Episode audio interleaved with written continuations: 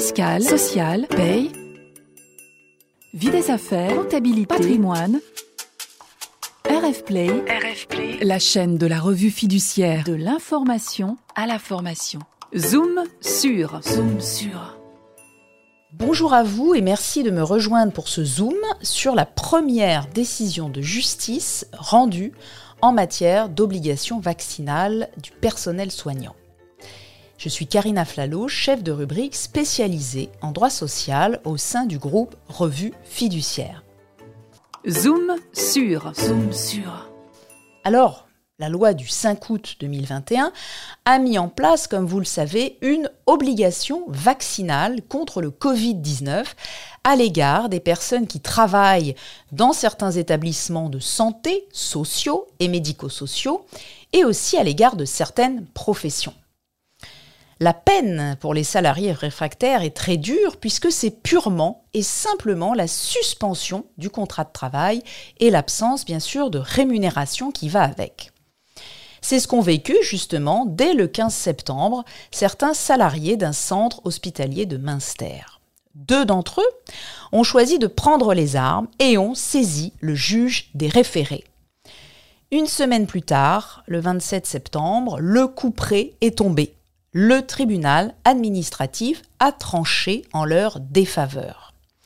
Alors les salariés avaient tenté euh, d'aller sur le terrain de leur droit à l'intégrité physique, qui fait partie du droit au respect de la vie privée, protégé par la Convention européenne de sauvegarde des droits de l'homme et des libertés fondamentales.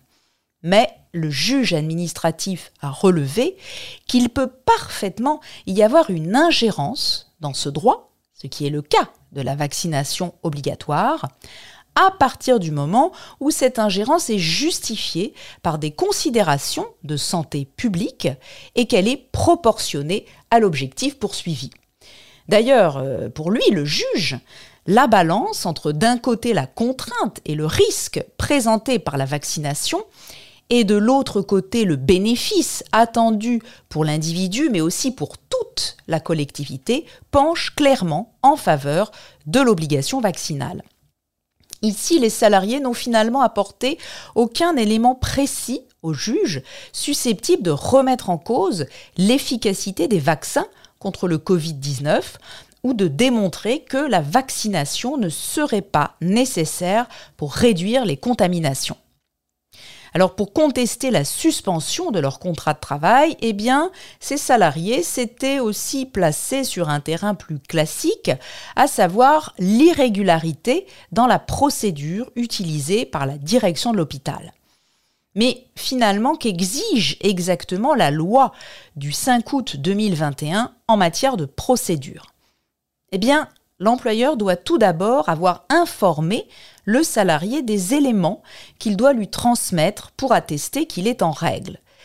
Ici, il va s'agir de quoi? Eh bien, il va s'agir du certificat de statut vaccinal complet, ou bien pour le salarié qui a eu récemment le Covid et qui doit attendre quelques mois avant de se faire vacciner, eh bien, on parlera ici du certificat de rétablissement, ou enfin pour le salarié qui ne peut pas se faire vacciner, eh bien à ce moment-là, il faudra fournir un certificat médical de contre-indication.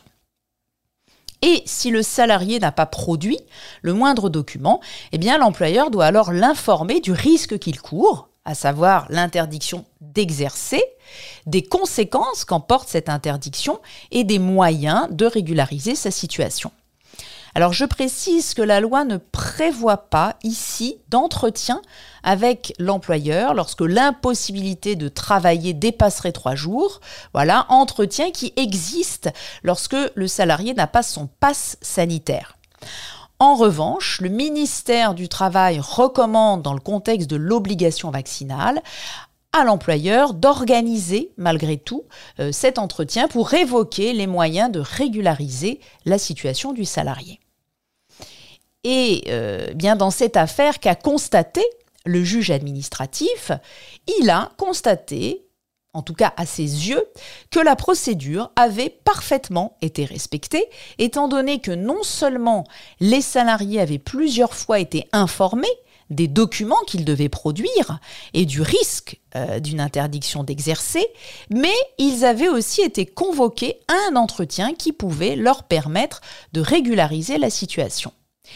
Et puis, euh, le juge a relevé que les salariés euh, n'ont jamais soutenu qu'ils auraient été empêchés par l'employeur d'utiliser des jours de repos ou des jours de congés payés pour éviter la perte de toute rémunération.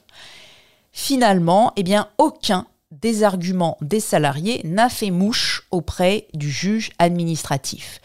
Alors reste que le débat autour des conséquences pour les salariés qui refusent d'être vaccinés alors qu'ils sont soumis à l'obligation vaccinale, eh bien ce débat va certainement donner lieu à d'autres décisions de justice, d'autant que ces salariés eh bien, ont déjà annoncé dans la presse qu'ils ne comptaient pas en rester là.